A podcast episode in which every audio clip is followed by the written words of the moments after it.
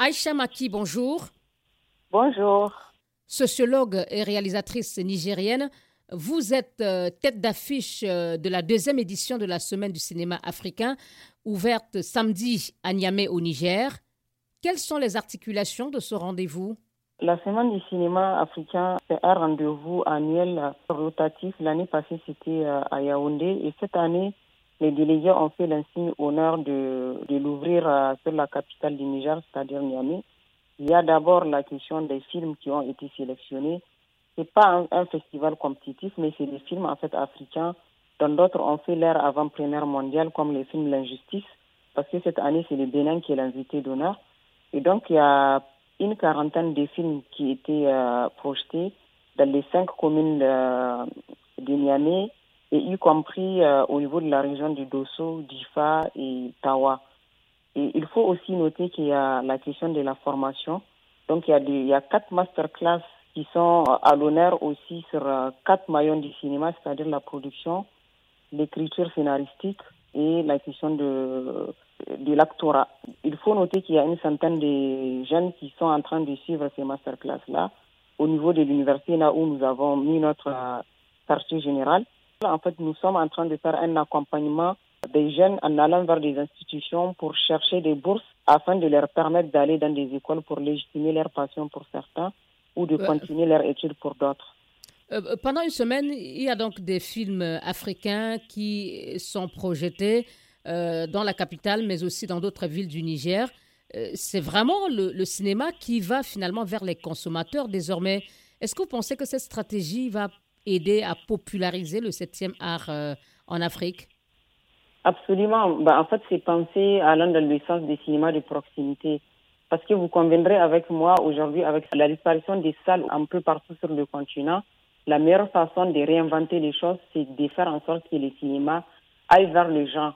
Donc c'est pour ça que nous sommes en train de faire euh, ces projections-là extramuraux pour aller dans des quartiers les plus populaires, pour que les cinémas arrivent à retrouver son public sur place. Le public a accès gratuitement à, toutes euh, ces œuvres cinématographiques euh, de l'Afrique et de sa diaspora. Est-ce que la gratuité n'est pas un risque pour euh, le cinéma euh, qui, on le sait, a un coût? Euh, Moi, je pense qu'en fait, quand on fait un film, on le fait, c'est pour être vu. Et pendant longtemps, en fait, nous faisons des films et que finalement, quand on le fait, c'est ailleurs qu'on est connu, on est beaucoup plus connu ailleurs que dans nos continents. Et donc, si des festivals comme ça pouvaient permettre à ce que nos populations arrivent à regarder nos productions, mais moi, je pense que ça, je parle en tant que réalisatrice, c'est tant mieux. Parce que je ne souhaite jamais faire un film là où euh, il ne sera pas vu par ma population. C'est la première cible pour moi quand je fais un film. Et donc, faire un peu de la gratuité dans ce que nous faisons pour nos populations, je pense que ça ne fait pas du mal. Ailleurs, les gens ont le moyen de s'acheter des films, d'aller dans les salles. Mais dans un pays, par exemple, comme les miens, là où les gens ont à peine un dollar par jour pour la survie, comment est-ce qu'ils peuvent avoir l'argent déjà pour aller en salle? Et parfois même dans certains pays, les salles de cinéma n'existent même pas du tout. Je parle l'exemple de Niamey où à l'époque il y avait 29 salles privées rien que dans la capitale. Mais aujourd'hui dans tout le Niger, presque 25 millions d'habitants, nous avons qu'une seule salle privée qui est détenue par Bolloré qui s'appelle Canal Olympia. Vous imaginez Donc si on s'attend à ce que nos films soient dans les salles, ben, on aura de beaux jours en fait pour le faire voir par nos populations pour lesquels nous le faisons d'abord avant de le faire pour d'autres personnes. On le sait, le cinéma africain est confronté à plusieurs défis. Est-ce que la rencontre de Niamey peut véritablement contribuer à apporter des réponses concrètes à, ces défis? Oui, absolument, parce que euh, qui parle de la question euh, de rencontre entre les acteurs, entre les réalisateurs, entre les producteurs, parle de la question du réseautage. Et quand on sait que, par exemple, beaucoup de jeunes euh, qui n'ont pas de carnet d'adresse à proprement parler, n'ont pas d'ouverture. Donc, en faisant en sorte de faire euh, de ces cinémas ambulants-là une sorte de, de, pont qui va unir et relier des, des, nations, de contrées même les plus lointaines, de relier aussi des gens entre eux, bah, évidemment, en fait, ça va permettre à ce qu'il y ait euh, des étincelles qui vont jaillir et certainement, de ces genres de rencontres-là, naîtront des grands réalisateurs, des grands acteurs et de grandes collaborations, de grandes coproductions.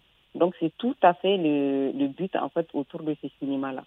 De quel coup de pouce a besoin aujourd'hui le cinéma africain pour euh, pouvoir euh, réellement émerger au plan mondial? Particulièrement au niveau de l'Afrique de l'Ouest, ce qui manque beaucoup, c'est la question du financement. Parce que qui parle de faire du cinéma parle de l'argent. Mais il y a aussi la question de la formation. Je prends l'exemple, en allant par exemple dans des rencontres internationales aujourd'hui, la langue du cinéma, euh, limite, c'est la langue anglaise.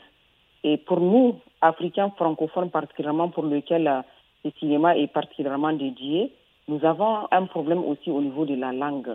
C'est quelque chose qui peut être pallié à travers des formations, mais aussi à travers des formations dans tous les maillons du cinéma. Par exemple, moi, quand on fait un film et qu'on doit se déplacer pour aller en Europe pour faire le montage, parce que quelque part, en fait, ça manque des gens qui sont capables de faire un montage. Il n'y a pas de compétences locales dans le oui, il y a, il y a beaucoup de...